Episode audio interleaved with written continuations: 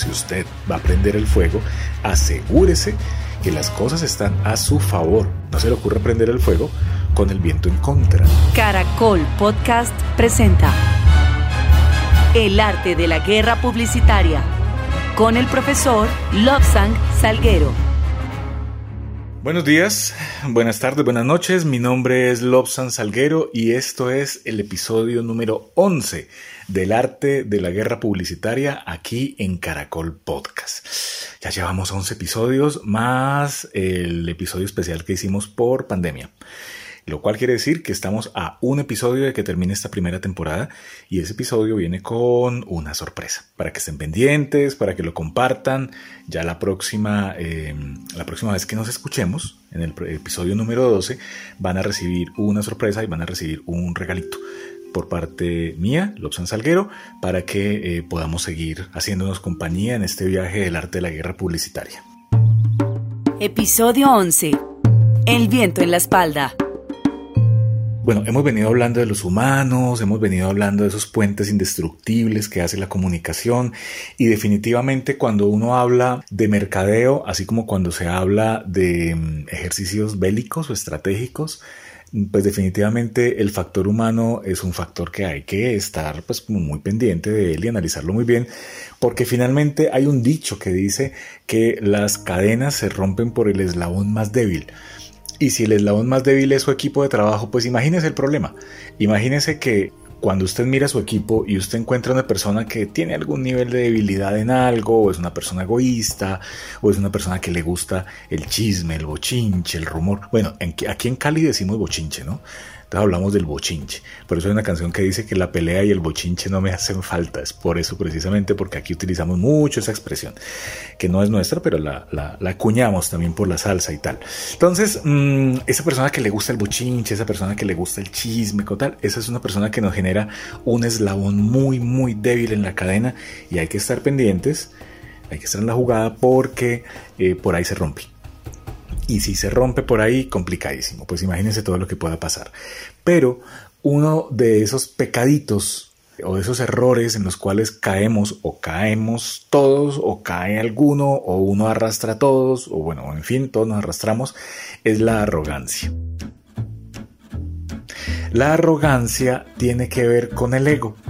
Y aunque esto no es un podcast de superación personal, ni de mindfulness, ni de nada de esas cosas de yoga, pues realmente no es mi área, sí creo que es muy importante entender que ese, ese ego que nos controla, esa, esa mirada al espejo donde sentimos que nosotros somos los que debemos brillar o que el mundo tiene alguna deuda con nosotros o que nosotros tenemos una deuda con el mundo, a veces nos ayuda a crecer porque seamos sinceros, hay algo bueno también y hay algo malo. Nos ayuda a crecer pero también nos puede anclar y nos puede quitar velocidad en el camino. Entonces imagínense por ejemplo un jefe de un, no sé, de un gran ejército y, este personaje es absolutamente ególatra, o sea, solamente es lo que él dice, como él lo dice, a la hora que lo dice, la opinión de los demás no sirve para nada, no vale la pena, nadie ha sido capaz de superar su nivel de inteligencia. Ese líder es un líder solitario. ¿Se acuerdan que por allá hablábamos de los líderes autoritarios? Ese es un líder solitario, es autoritario. Y ese tipo de liderazgos tiene un gran problema y es que se pierde de la oportunidad de ver a través de los ojos de los demás. Entonces, cuando estamos en estos procesos de liderazgo, la arrogancia, que es como el primer tema con el que estamos trabajando hoy, la arrogancia es esa sensación en la cual yo no necesito de nadie y le hago entender a mi equipo de trabajo que no son indispensables, que no son necesarios. Bueno, hay un dicho en las empresas que dice nadie es indispensable, todo el mundo se puede cambiar. Sí, pero su visión sí es importante. ¿Sí?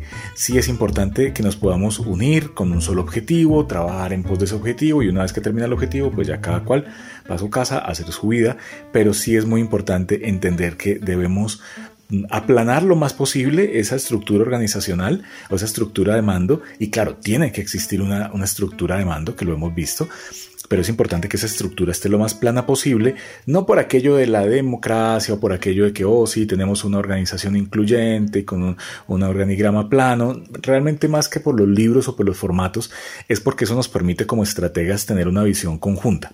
Si en mi equipo de trabajo una persona que está en un rango inferior tiene una muy buena idea, pero no siente la confianza suficiente como para llegar a donde su superior o llegar a donde yo estoy, asumamos que yo soy la cabeza del proyecto, pues imagínense todas las oportunidades que se pueden perder porque finalmente esa persona que está en un rango inferior pero tiene una idea brillante porque capturó un insight o porque se encontró con una verdad en el consumidor o porque la vivió en primera persona o porque su mamá vivió esa verdad, la estamos perdiendo. Eso digamos desde lo publicitario desde el mercadeo.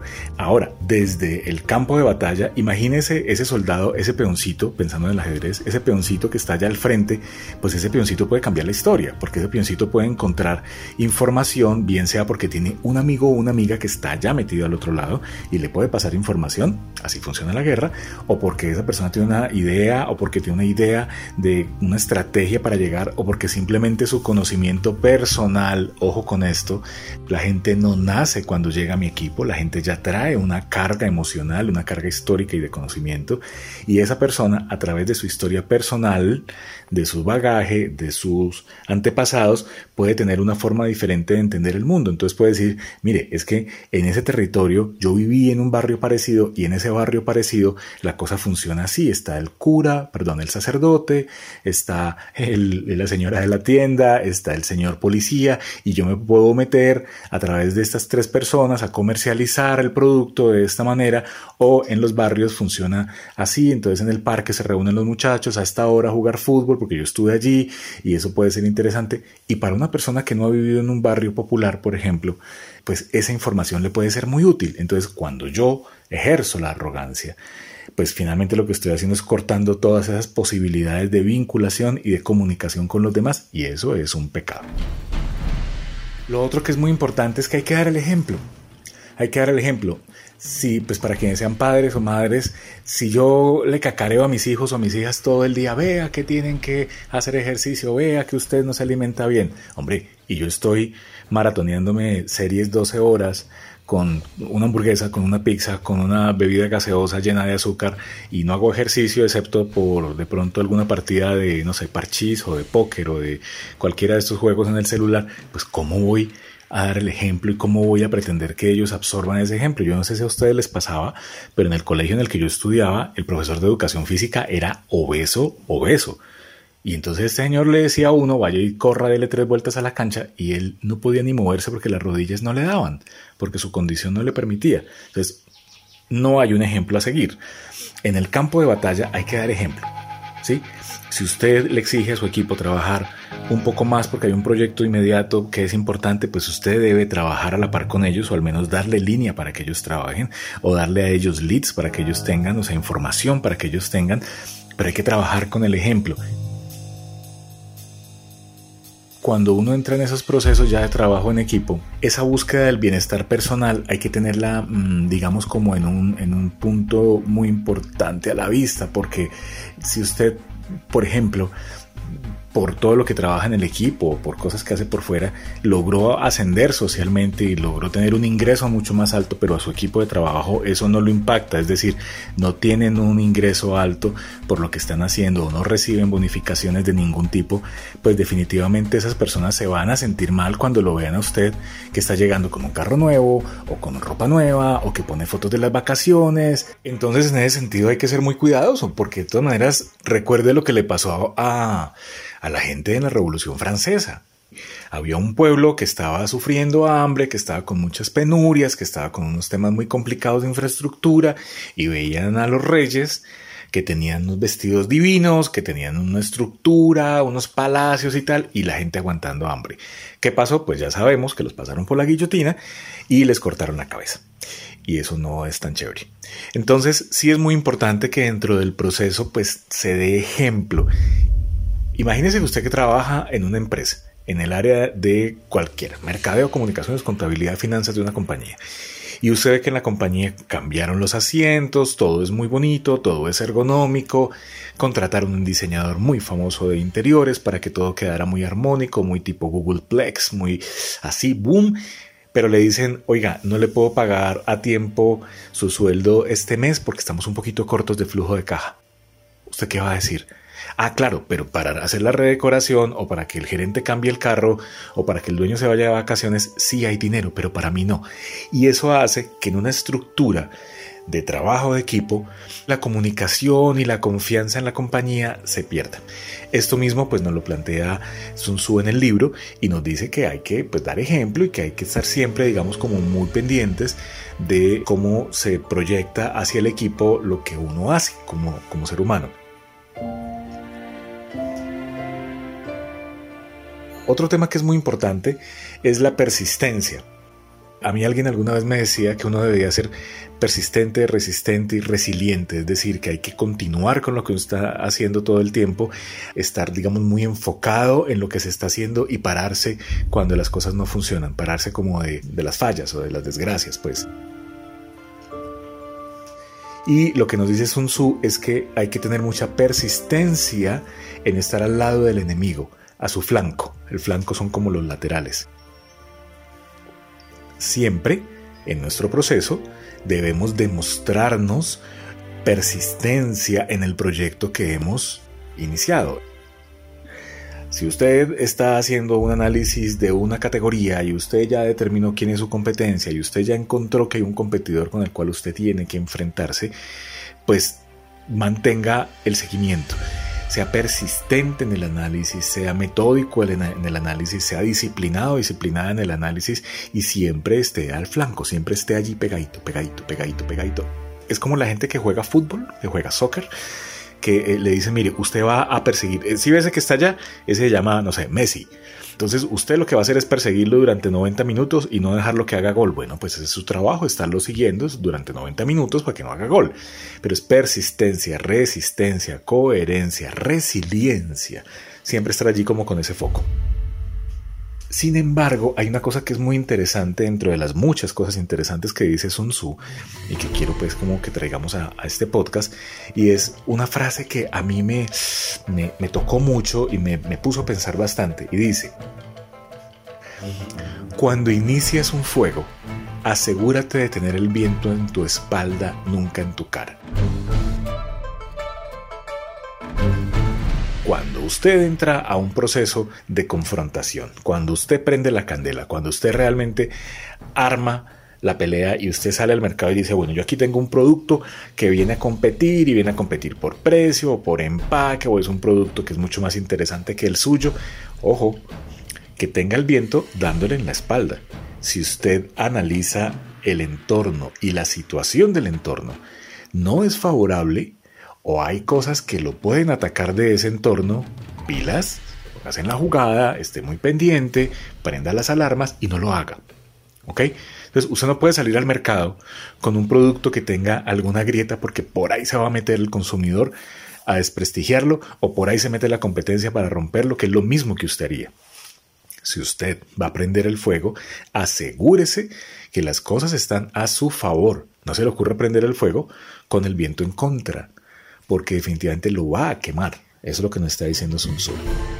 Luego nos dice, de nada sirve, y ojo con esto, ojo con esto, de nada sirve ganar mil batallas si no hay una visión corporativa sobre sus objetivos. Esto es una frase de Sun Tzu escrita en el siglo V antes de Cristo.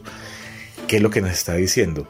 Si usted no tiene un norte corporativo, si usted no sabe todas las cosas que está haciendo, a qué le van a sumar, para dónde van y cómo le está sumando a un proyecto macro, no lo haga.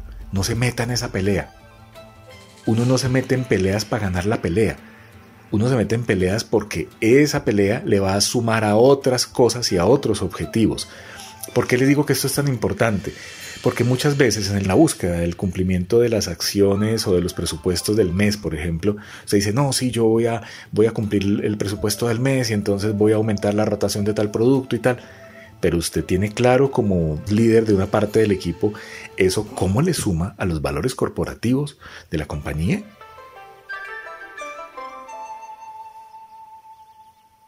O no, entonces yo estoy en el área de mercadeo, entonces vamos a contratar a una modelo súper espectacular, así bellísima, voluptuosa, eh, no sé. súper mamacita porque es que esto nos va a ayudar a vender producto y tal, y resulta que la compañía tiene unos criterios en cuanto al respeto al género y la, digamos, la no cosificación de la, de la mujer como una herramienta publicitaria y usted no está apuntándole a eso. A usted solamente le interesa facturar, facturar, facturar, pero no está apuntando a un objetivo macro. Usted tiene que conocer los objetivos macro. Y ahora me cambio de escenario. Digamos que usted está en el área de mercadeo y está contratando una agencia, la agencia de publicidad, su proveedor creativo tiene que conocer cuáles son esos objetivos macro de la compañía o esa filosofía de la compañía. Porque de lo contrario, esas tácticas, esas acciones tácticas que está ejecutando la agencia o su proveedor creativo, es posible que cumplan con ese objetivo puntual que usted le está pidiendo, pero no cumplen con el objetivo macro de la organización. ¿Y esto qué es lo que hace? Esto hace que, número uno, nos pueda tocar como devolvernos, echar para atrás y decir, ah, la embarré, me equivoqué, hay que corregir.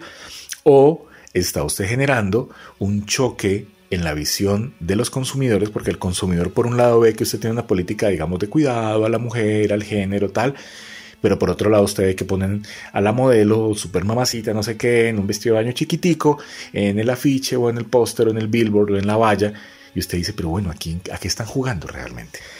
Hay que ser muy, muy claros con eso. Aquí tenemos unos objetivos pequeños, unos objetivos micro y unos objetivos macro. Lo que pasa es que si usted como líder de equipo no le transmite esos objetivos macro a su equipo de trabajo y a sus proveedores, ¿cómo lo van a cumplir? La telepatía funciona en otros escenarios, pero en lo corporativo esa vaina no funciona. Es muy importante ser claros. Es muy importante ser claro con la definición de los objetivos micros y macros, ¿ok? Para ir terminando este episodio, el episodio número 11. Ya nos falta un episodio para terminar esta primera temporada. El próximo episodio vienen unas cosas muy chéveres. Van a ver, van a ver. Bueno, entonces vamos con el último, el último aparte de este episodio número 11. Dice, ser fuerte en tiempo de bonanza no tiene mérito. La fortaleza se mide en las crisis cuando su equipo dice, no, es que estamos, mejor dicho, sacándola del estadio, estamos reventando presupuestos, somos el mejor grupo, y usted dice, claro, pero lo que pasa es que tenés 2.500 millones de, de, pesos o de dólares o de la moneda que usted esté manejando para publicidad, y entonces resulta que somos únicos en el mercado. ¿Dónde está el mérito de su equipo de venta cuando, cuando son únicos en el mercado, por ejemplo? ¿O dónde está el mérito del equipo de venta cuando usted lo que está haciendo es una inyección gigante en publicidad? ¿O dónde está el, el, el mérito de su equipo de venta cuando el enemigo ha caído en desgracia? Ojo con eso. La desgracia del enemigo puede ser su desgracia a futuro. Como usted actúe en un momento de desgracia del enemigo, así mismo van a actuar con usted. Entonces, hay que ser fuerte siempre, no solamente en la bonanza, hay que ser exitoso exitoso, dos puntos, quiere decir que eh, se cumplen los objetivos de la organización, que ser exitoso todo el tiempo. Cuando no se es exitoso, hay que aprender de ese no éxito para no ponerle fracaso, para no ponerle la etiqueta de fracaso, porque la fortaleza se mide en las crisis. Por allá alguien dijo, en las crisis es cuando sabemos realmente de qué estamos hechos. Cuando su equipo esté en crisis, cuando no haya dinero para publicidad, cuando la competencia haya llegado con un producto nuevo, cuando el mercado esté complejo, cuando estamos en pandemia, cuando el dólar se cae, cuando el dólar se sube y salimos de la zona de confort, ahí es cuando su equipo muestra finura, ahí es cuando su equipo muestra la capacidad realmente de ser resiliente, persistente, coherente frente a un mercado que todo el tiempo está cambiando. ¿Ok? Entonces, esto era lo que íbamos a contarles aquí en el episodio 11 del arte de la guerra publicitaria, acá por Caracol. Bueno, muy pendientes para el próximo episodio, el episodio 12, que es el episodio final de esta primera temporada. Vamos a tener una sorpresa súper, súper chévere para que les quede a ustedes un material de trabajo, una enseñanza y un ejercicio que realmente les va a permitir eh, organizar ese mapa, ese mapa de ruta, ese camino por el cual van a llegar a cumplir sus objetivos mi nombre es Lobsang Salguero, me encuentran en redes sociales como arroba Lobsang en Instagram o Lobsang Salguero en Facebook, también es L-O larga S-A-N-G. Me encantaría leerlos, leerlas, me encantaría que nos tomáramos algún día un cafecito. Ojalá que nos podamos tomar un cafecito lo más pronto posible, que podamos sentarnos a hablar de publicidad, de mercadeo, del arte de la guerra y sobre todo del arte de la guerra publicitaria. Por último, si usted cree que este podcast puede ser interesante para alguien que esté estudiando mercadeo, que tenga su empresa, que trabaje en el área de mercadeo o de publicidad de cualquier empresa o de su propia empresa, compártaselo, mándele el link, que estoy seguro que se lo va a agradecer y además le va a dar también un espacio de conversación para que puedan hablar de estrategia, de publicidad y de podcast. El arte de la guerra publicitaria. Caracol Podcast. Muchas gracias, nos escuchamos. Encuéntranos en Instagram como arroba Caracol Podcast y envíanos tu mensaje. Chao.